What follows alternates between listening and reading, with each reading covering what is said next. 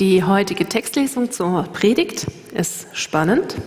Es geht um Liebe und Sexualität und steht in 1. Korinther 6, die Verse 13 bis 20 und auch in Kapitel 7, die Verse 27 bis 31. Ihr sagt, das Essen ist für den Magen da und der Magen für das Essen. Und dem einen wie dem anderen wird Gott ein Ende bereiten. Einverstanden?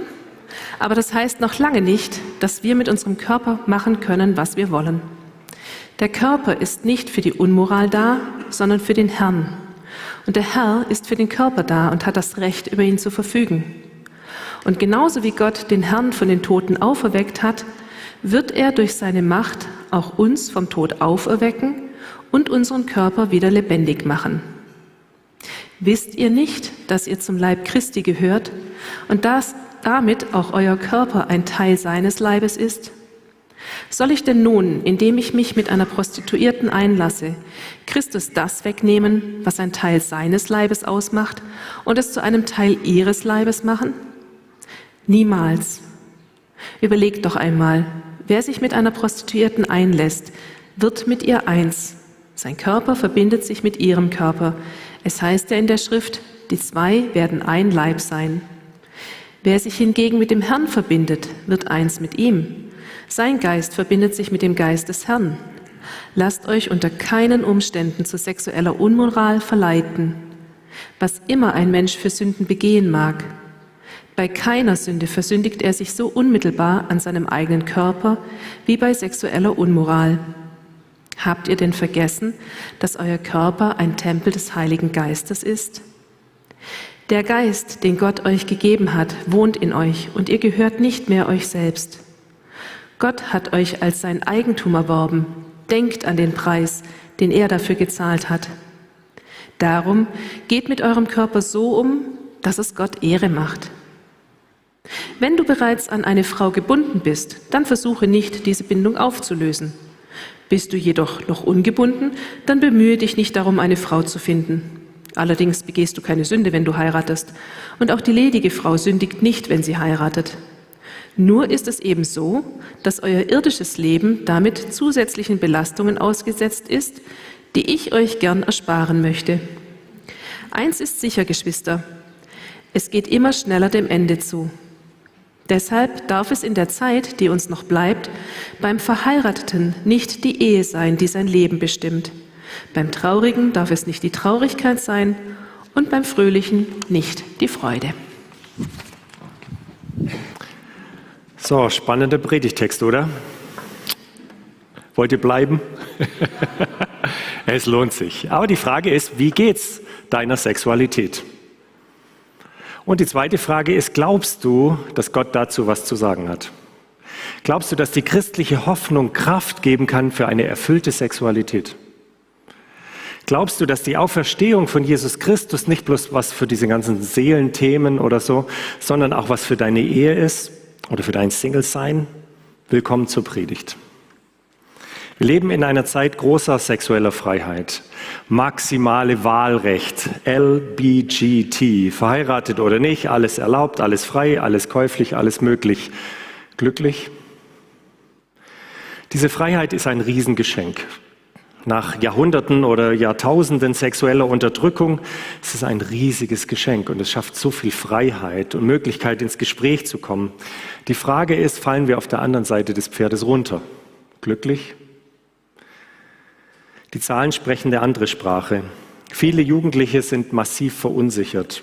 Immer mehr Singles, die unglücklich sind, immer mehr zerbrochene Beziehungen, Scheidungen, Schwierigkeiten, langjährige Beziehungen zu leben und wenn man den Umfragen glaubt, sogar großer sexueller Frust in Ehen, Eiszeit. Wo zeigen sich diese Probleme? Wo, worin wird das deutlich und macht sich das fest? Ich glaube, in dem stärksten Wirtschaftszweig der Welt, umsatzstärksten Wirtschaftszweig. Das ist nicht die Waffenindustrie, auch nicht die Automobilindustrie oder Medizin, sondern Pornografie. Sexualität als Ware verkauft und der Konsum kennt keine Grenzen. 70 Prozent aller Männer sind auf einschlägigen Websites unterwegs. Gibt es Hoffnung? Und wenn ja, woher soll die Hoffnung kommen? Das deutsche Wort Hoffnung ist, bedeutet so eine vage Unsicherheit. So ich hoffe, dass Nachmittag, heute Nachmittag die Sonne dann doch scheint. Oder das christliche Konzept von Hoffnung ist eine fröhliche, lebensverändernde Sicherheit von der Zukunft Gottes, ewiger Liebe, Herrlichkeit Gottes, ein neuer Himmel und eine neue Erde. Und deshalb sind wir in dieser Predigtreihe. Die Kraft der Hoffnung, die Kraft der Auferstehung. Und ich wage zu behaupten, dass das so viel Kraft hat, dass es sogar deiner Sexualität eine neue Dimension verleiht, deiner Ehe, deiner Beziehung, deinem Single-Sein.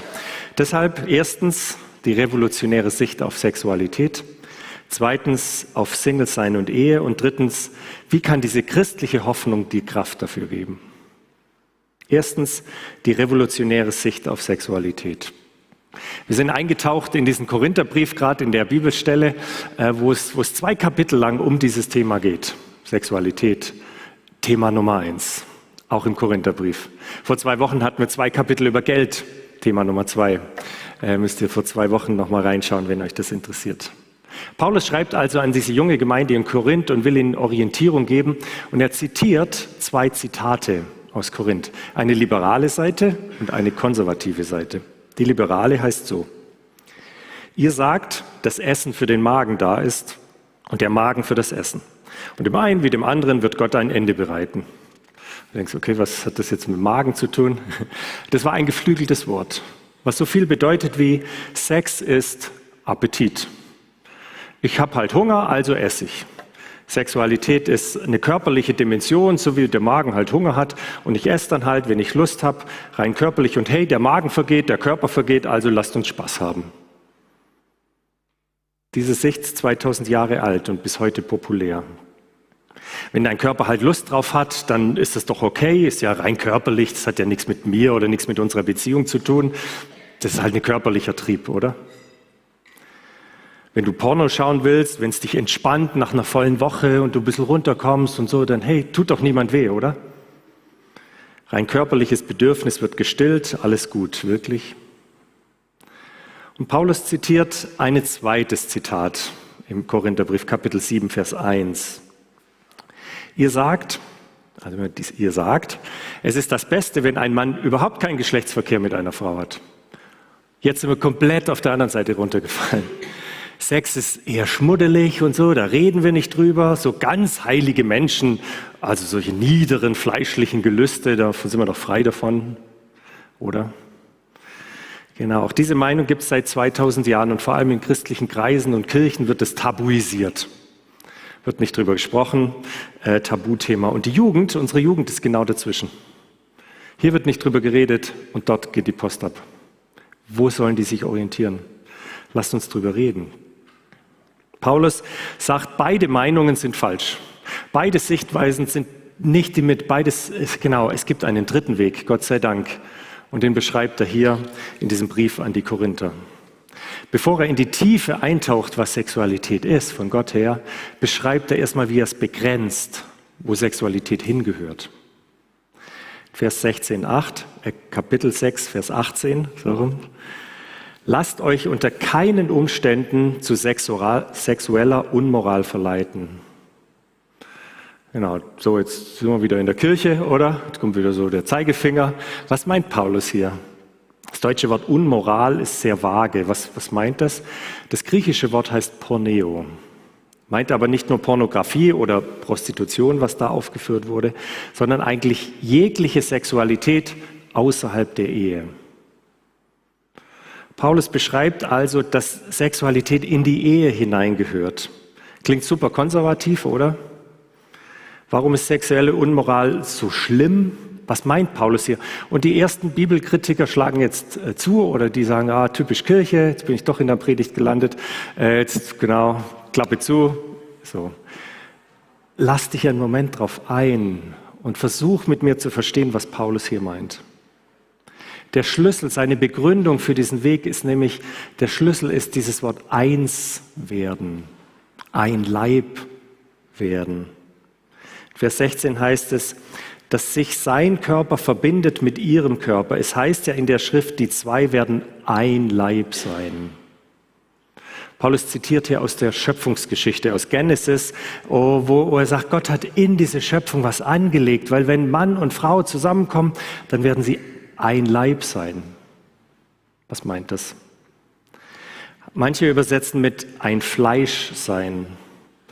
Und dann denkt man, ja, da geht es halt um eine körperliche Verbindung zwischen Mann und Frau, ein Fleisch sein, aber hier steht nicht das griechische Wort Sarx, sondern Soma, Sorma, was so viel meint wie Person. Paulus sagt, wenn zwei Menschen zusammenkommen, dann verbinden sich nicht nur Körper, sondern zwei Personen. Mit allem, was sie ausmacht, viel tiefer, viel mit Leib und Seele, könnte man sagen. Im Deutschen gibt es die Redewendung, die sind ein Herz und eine Seele. Und Paulus sagt Sexualität, da werden aus zwei Menschen ein Leib, ein Herz, eine Seele, eine Person. Da entsteht eine tiefe, innige Beziehung zwischen beiden, nicht nur körperlich. Was Paulus hier macht, ist in dieser antiken Zeit der Sexualität einen Wert zu geben, der damals noch nicht bekannt war. Damals war, wir haben ja auch gelesen, in dieser Hafenstadt, da war da halt ein munteres Treiben und es wurde auf körperliche Dimensionen herabgestuft und dann kann ja jeder mit jedem. Was Paulus hier macht, ist Sexualität einen Premiumplatz zu geben, eine tiefe Verbindung zu geben, von der Schöpfung her kommen, zu sagen, Sexualität ist so viel mehr. Und was sich da verbindet, ist, sind zwei Seelen miteinander. Sexualität ist ein Spiegel und eine Vertiefung einer tiefen Seelenbeziehung, eines Bundes. Und deshalb sagt er, gehört Sexualität in den Bund der Ehe, weil diese tiefe Verbindung einen Rahmen braucht, auch einen rechtlichen Rahmen, eingebettet in den Bund der Ehe. Jetzt denkst du vielleicht, ja, schön und gut, Paulus, was geht mich der, an irgendwie? Ich sehe das anders. Ich mache, wie ich das will. Ja, und doch merken wir, dass genau diese Dinge Sexualität in eine andere Richtung bringen. Ich bezogen. Sexualität ist heute für uns so ein Ich-Ding. Ich finde dich attraktiv, ich will jetzt, ich habe das Recht dazu, ich habe mir das verdient, ich begehre dich. Gott sagt, es ist ein Du-Ding, ein Wir-Ding. Und wir haben es rausgerissen aus der Beziehung und machen ein Ich-Ding. Und da fängt das Problem an. Sexualität ist Ausdruck einer tiefen, lebenslangen, hingebungsvollen Liebe. Sexualität ist Hingabe und nicht Selbstidentität, Selbsterfüllung, Selbstbefriedigung. Sexualität ist Selbsthingabe, mehr noch Selbstaufgabe. Ich gebe mich hinein und werde eins mit einem anderen Menschen. Auf allen Ebenen seelischer, geistlicher, körperlicher Art. Ein wunderbares, tiefes, geheimnisvolles Geschenk des Schöpfers. Ein Geschenk, was so tief geht, dass ich das nicht wahllos verteilen kann. Dann zerbricht's. Ein Geschenk, was man eigentlich nur unter Gottes Gnade einmal geben kann einem Menschen. Gegenprobe, wenn Sexualität doch ein rein körperlicher Akt wäre, rein ein körperlicher menschlicher Trieb, warum reden wir dann die ganze Zeit davon? Warum ist Sex Thema Nummer eins, immer und überall? Egal was passiert, ob wir Filme, Romane, Plakate, egal wenn du Werbung anschaust für irgendeine Speditionsfirma, lächelt dich da eine ziemlich dünn bekleidete Frau an. Denkst, was hat die jetzt mit einer Spedition zu tun? Ach, arbeitet die da vielleicht? Ja. Ihr wisst, was ich meine. Thema Nummer eins. Wenn es ein rein körperliches Bedürfnis ist, warum hängen wir das Thema so hoch? Warum reihen wir es nicht ein mit anderen körperlichen Bedürfnissen wie Essen, Sport machen, Zähne putzen, Schlafen? Warum immer Thema Nummer eins? Jetzt können wir sagen, okay, das ist halt unser Fortpflanzungstrieb. Aber ich glaube, es ist mehr. Es wäre schön, wenn es mehr ist, oder? Ich glaube, da steckt mehr dahinter als ein hormongesteuerter Trieb.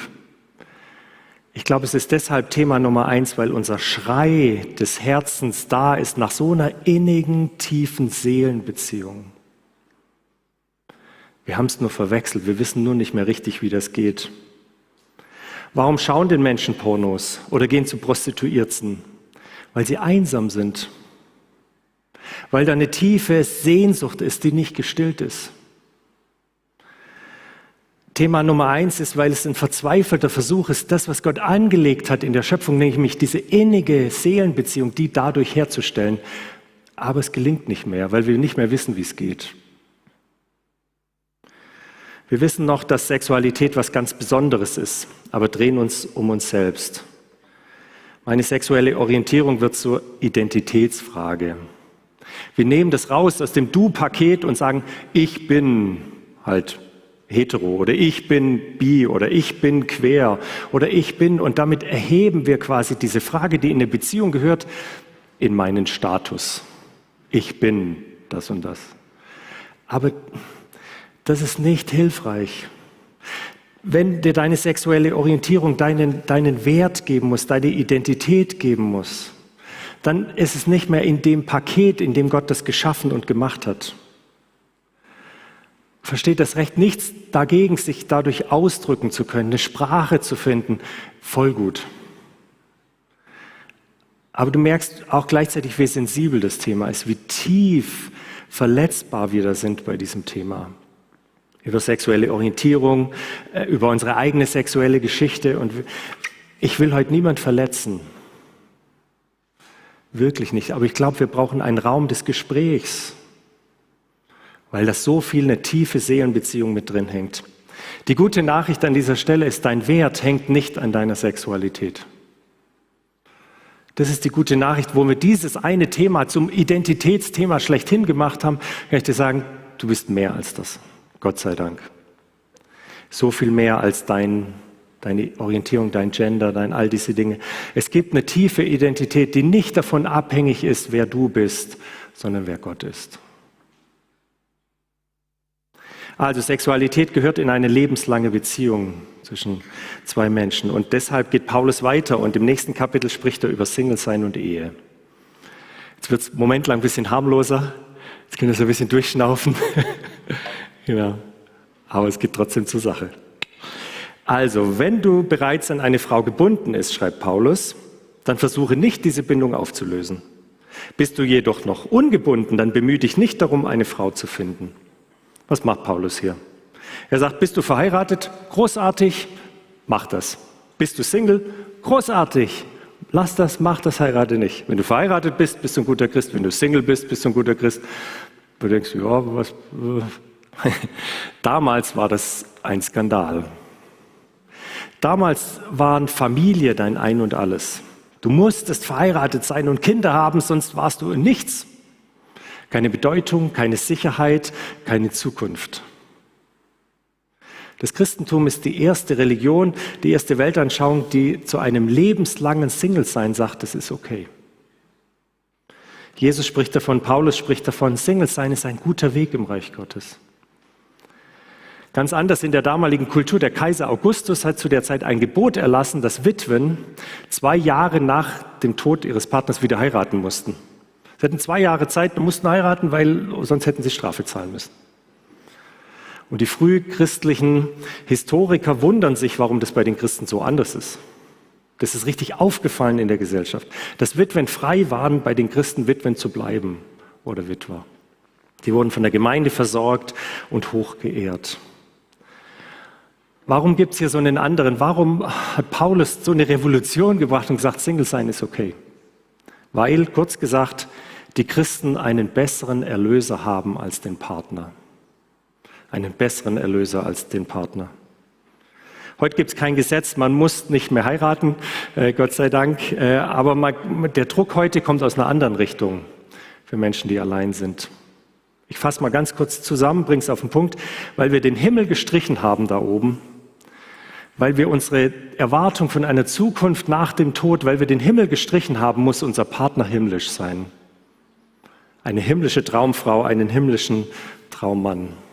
Weil wir den Himmel gestrichen haben, tritt jetzt was anderes an diese Stelle, weil mein Herz weiß immer noch, da gibt es einen Himmel. Mein Herz riecht noch den Himmel. Und wenn wir den da oben streichen, dann muss halt das Leben hier himmlisch sein. Und wir verlagern diese ganze Erwartung in Romantik, und die Suche nach der wahren einen Liebe. Genau, wer von euch mag Liebesfilme? Also heimlich. Genau, gestern Guardians of the Galaxy geguckt. Und soll ich euch mal sagen, ob Quill und Gamora zusammenkommen am Ende? Ich sag's nicht, ich sag's nicht, ich sag's nicht. Aber das ist das eigentliche Thema des Films. Zweieinhalb Stunden lang. Ähm, in noch keiner Gesellschaft vor unserer westlichen Gesellschaft spielt die Romantik und diese Gefühle, siebter Himmel, so eine Rolle wie in unserer Gesellschaft. Woher kommt das? Weil wir den Himmel gestrichen haben. Deshalb muss hier schon alles himmlisch sein.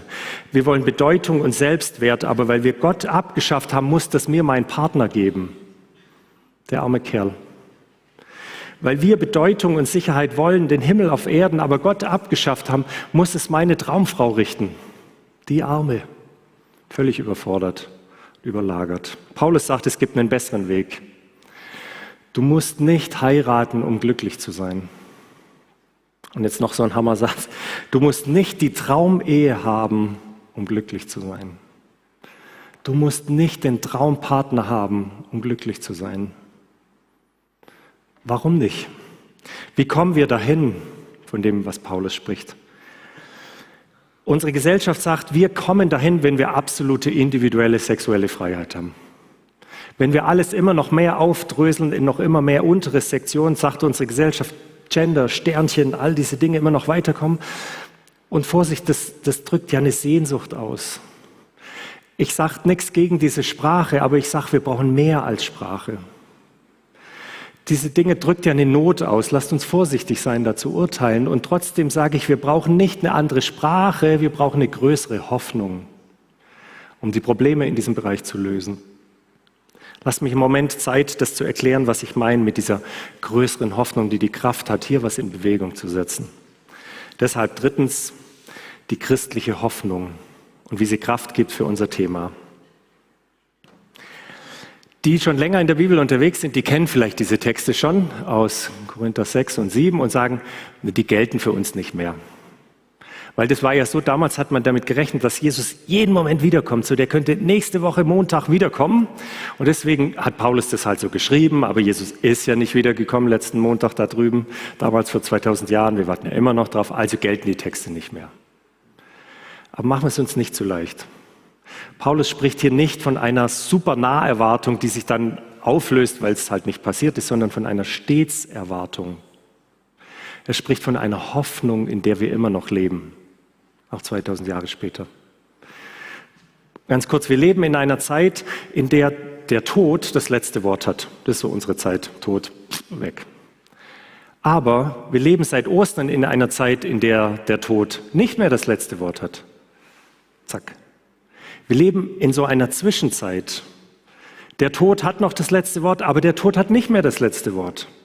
Seit Ostern leben wir in dieser überlappenden Zeit zwischen zwei Zeitaltern. Es gibt immer noch das Sündige und Egoistische und das Tödliche, aber das, die Zukunft Gottes hat ja schon angefangen. Die Zukunft Gottes kommt nicht irgendwann und dann kann ich mal überlegen und dann bedeutet das was für mich, sondern die hat ja schon, wir leben ja schon in dem Reich Gottes der Gegenwart Gottes, in der Kraft seines Heiligen Geistes. Also wir sind in dieser Zwischenzeit. Und deshalb gibt es Hoffnung auch für meine Sexualität und für deine Sexualität. Um dahin zu kommen, brauchen wir vier Hoffnungswege. Die ultimative Familie, die ultimative Reise, den ultimativen Körper und die ultimative Liebe. Ihr habt ja noch eine Stunde, oder? Nein, nein, nein, wir machen es kurz und äh, knackig, die ultimative Familie. Jesus erwiderte, Markus 10, ich sage euch, jeder, der um meinetwillen und um des Evangeliums willen Haus, Brüder, Schwestern, Mutter, Vater, Kind oder Acker zurücklässt, bekommt alles hundertfach wieder. Jetzt in dieser Zeit. Häuser, Brüder, Schwestern, Mütter, Äcker, Kinder und Äcker. Wenn auch unter Verfolgung und in der kommenden Welt das ewige Leben. Was sagt Jesus da? Er sagt, selbst wenn du hier in dieser Welt keinen Partner gefunden hast, hast du in dieser Welt eine Familie. Selbst wenn du keine Kinder hast, keine Enkelkinder, keine Familie, dann hast du sie jetzt hundertfach. Von wem spricht Paulus? Von der Gemeinde. Von der Familie Gottes. Hier schon. Manches noch bruchstückhaft und manches auch schwierig und so, aber die Hoffnung ist da, du bist ja nicht allein. Für Singles bedeutet das, ich bin nicht allein. Für Paare ohne Kinder heißt es, ihr seid nicht allein. Hier gibt es viele Kinder und wir sind eine Familie. Das heißt aber auch für die, die Kinder haben, zu sagen, Kinder ist nicht die Hoffnung der Welt. Kinder müssen nicht deine Bedeutung und dein Wert geben. Kinder müssen dich nicht erlösen. Du bist auch nur ein Teil dieser Familie. Und die Gemeinde ist die Hoffnung der Welt. Ultimative Familie. Zweitens, ultimative Reise. Die christliche Hoffnung gibt dir Kraft, glücklich zu leben, auch ohne Traummann, auch ohne Traumfrau. Glücklich zu leben ohne perfekte Sexualität, ohne Hollywood-Romantik. Weil die christliche Hoffnung sagt, hier ist nicht das Ende. Wir sind hier nicht am Ziel, sondern wir sind auf dem Weg. Es muss hier noch nicht perfekt sein, aber es kommt. Es ist ein Weg. Liebe und Sexualität ist eine wunderbare, spannende, romantische, aber anstrengende, frustrierende, verzweifelnde, steinige, harte und lange Reise. Die Frage ist, hast du genug Proviant? Warum ist das so? Warum, warum sind wir so sehr auf dem Weg bei diesem Thema? Weil wir nicht so sehr in der Nähe Gottes leben, wie wir sollten. Wunderbar gemacht, aber weit weg davon weil Gottes Wesen in uns so ein Same ist, so ganz leicht und ganz zart, aber so zugeschüttet. Von äh, vielleicht verletzten Erfahrungen in der Kindheit, verletzende Erfahrungen in der Kindheit, Egoismus, Ärger, Angst, Sünden, Wut, Zorn, Neid. Der Weg dorthin, diese Saat wachsen zu lassen, ist ein steiniger, ein harter, voller Versagen und Buße, aber auch voller Vergebung und Gnade hältst du durch auf diesem Weg. Ich sag dir, wohin die Reise geht, dass diese Saat aufgeht und wächst. Dass er, der uns verwandelt, dass er uns verändert durch seinen Geist und dass wir immer mehr sein Wesen, seine Herrlichkeit reflektieren zu unglaublicher Freude, zu tiefer Weisheit, zu unendlicher Schönheit, zu sanftmütiger Güte werden, wie es Gott gedacht hat. Aber da sind wir auf dem Weg dahin. Aber es gibt ein Ziel. Und deshalb heißt jede Beziehung hier, wir sind auf dem Weg. Jede Sexualität heißt, wir sind auf dem Weg. Jede Hochzeit heißt, wir gehen auf diesen Weg. Bei der Hochzeit sagt einander nicht, du bist perfekt, sondern sagt, du bist okay. Aber ich bin gespannt, noch so viel mehr zu entdecken, wie du auf diesem Weg zum Leuchten kommst, wie Gottes Wesen sich wiederfindet. Es reicht, wenn dein Partner okay ist. Und wenn du bereit bist, mit ihm diesen Weg zu gehen. Das ist Ehe. Nicht überhöht und überfordert. Wenn du denkst, dass die Ehe dich glücklich machen wirst, wirst du enttäuscht. Wenn du weißt, dass Ehe bedeutet, sich gemeinsam auf den Weg zu machen, einander zu helfen, schöner zu werden vor Gott, dann ist es ein harter und langer Weg, aber voller Wunder und Gnade. Könnt ihr noch? Zwei Sachen habe ich noch. Der ultimative Körper, das ist mein Lieblingsthema, mein Lieblingspunkt von den vier. Äh, okay. Ja, wenn man älter wird, dann, äh, ja, okay, lassen wir das. Mitten in, mitten in dem ganzen Text geht es plötzlich um meinen Körper. Dieser Text hat so ein paar Edelsteine mitten in diesem Thema Sexualität, die müssen wir entdecken. Okay, mitten, mitten der körperliche Liebe geht es plötzlich um unseren Körper. 6, Vers 19. Habt ihr denn vergessen, dass euer Körper ein Tempel des Heiligen Geistes ist? Der Geist, den Gott euch gegeben hat, wohnt in euch und ihr gehört nicht mehr euch selbst. Mein Körper. Und Vers 14. Und genau so wie Gott den Herrn von den Toten auferweckt hat, wird er durch seine Macht auch uns vom Tode auferwecken und unseren Körper wieder lebendig machen. Es gibt keine andere Religion dieser Welt, die so ein positives Bild von Leiblichkeit hat, von Körperlichkeit. Die Kirche hat das ziemlich kaputt gemacht, 2000 Jahre drauf rumgetrampelt. Aber was Gott eigentlich sieht, ist deine Leiblichkeit, dein Körper ein unheimlich hohes Gut. So gut, dass Gott es sogar auferweckt. Jesus ist leiblich auferstanden. Ahnst du, was für eine Zukunftsperspektive das ist? Da, wo du hier mit deinem Körper nicht glücklich geworden bist, wird es eine vollendete Zukunft geben. Da, wo, unter, wo du unter deinem Körper gelitten hast, wo es nicht so war, wie du es dir gedacht hast, wo es nicht so schön war, wie du es dir erhofft hast, wird es eine vollendete Zukunft geben.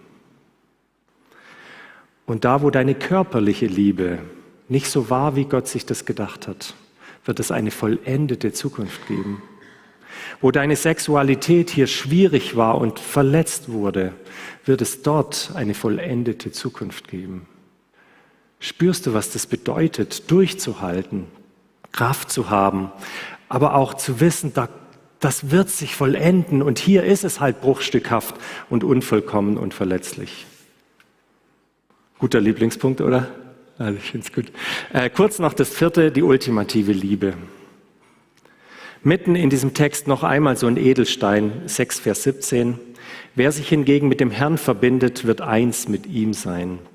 Sein Geist verbindet sich mit dem Geist des Herrn. Weißt du, wo deine wahre Liebe ist? Weißt du, wo eine Liebe ist, die du hier auf dieser Welt nicht findest?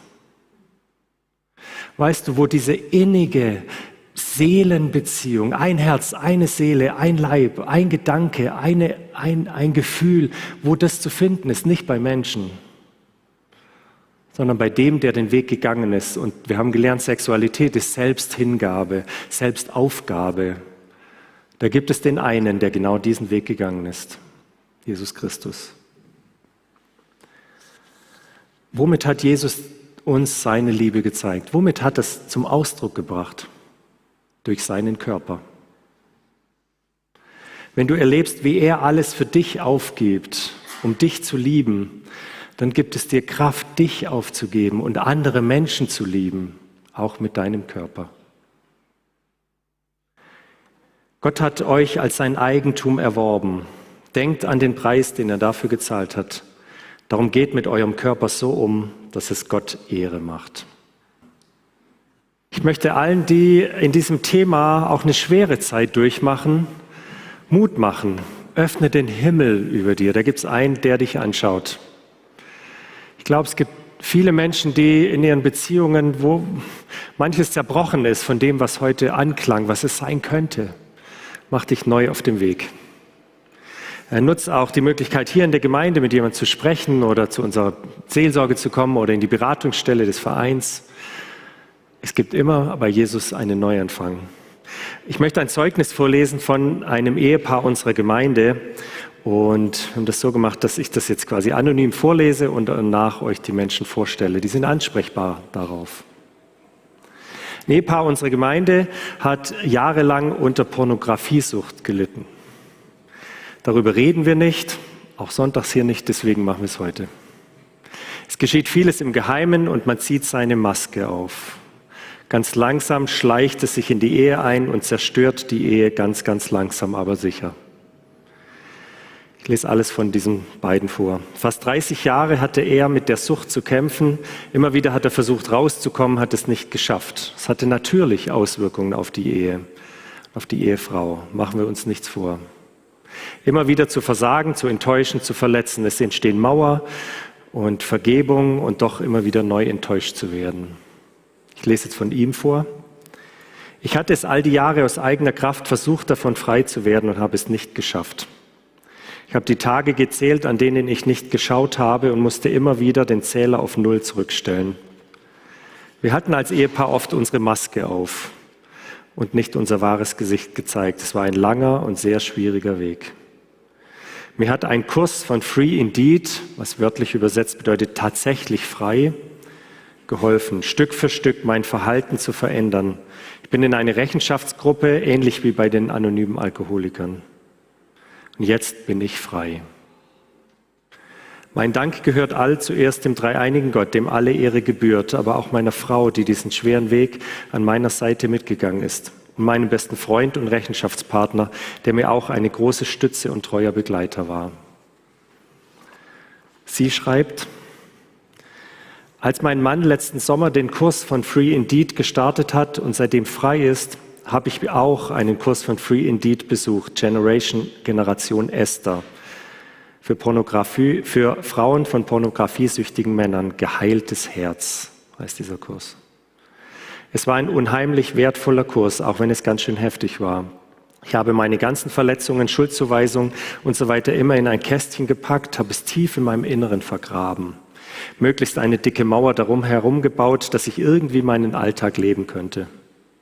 In diesem Kurs wurde ganz vorsichtig und mit Gottes Hilfe dieses Kästchen geöffnet. Es sind viele Tränen geflossen, die heilend waren. Aber das Schöne war, Jesus war immer mit dabei. Wenn ihr mit dem gleichen Problem zu kämpfen habt, traut euch es anzugehen. Wartet nicht 30 Jahre. Gott hat mit euch als Ehepaar noch Großes vor. Er möchte euch mit neuer Liebe ausstatten. Gott möchte euch Freiheit schenken. Auch wenn ihr noch nicht verheiratet seid, geht das Problem an. Geht in die Freiheit, desto früher, desto besser. Und sie schreibt, ich werde demnächst eine neue Gruppe starten für Frauen von pornografiesüchtigen Männern, innere Heilungsgruppe von Free Indeed. Gerne dürft ihr euch bei mir oder bei meinem Mann melden oder bei Ruth oder Thomas. Auf diesem Blättle hier, draußen sind nicht so viele Exemplare, aber ein paar liegen noch sonst äh, im Internet, stehen zwei E-Mail-Adressen für Männer und für Frauen. Wenn ihr dorthin schreibt, könnt ihr quasi mit Menschen ins Gespräch kommen. Die E-Mail kommt nicht zu mir oder zu, sonst könnt ihr mir auch direkt schreiben, sondern das sind Menschen, die selber in diesen Themen stecken und so eine Gruppe anbieten, frei zu werden. Meldet euch da, kommt ins Gespräch. Und jetzt habe ich das nicht vorgelesen aus irgendeinem Sonntagsblatt oder aus irgendeinem Predigtvorbereitungsbuch, sondern für Menschen, die hier sind in unserer Gemeinde. Und ich bitte euch mal aufzustehen. Genau, und ihr dürft zu den beiden schauen. Die stehen euch zur Verfügung. Danke für euren Mut, euch diesem Thema zu öffnen. Und Ihr habt erlebt, wie Gott euch frei macht, euch beide frei macht. Und auf diesem Weg wollen wir als Gemeinde einfach die Möglichkeit anbieten, wendet euch an die beiden. Ähm, oder kommt auf Ruth und mich zu, wir, wir helfen euch dann in Kontakt zu kommen. Okay? Amen.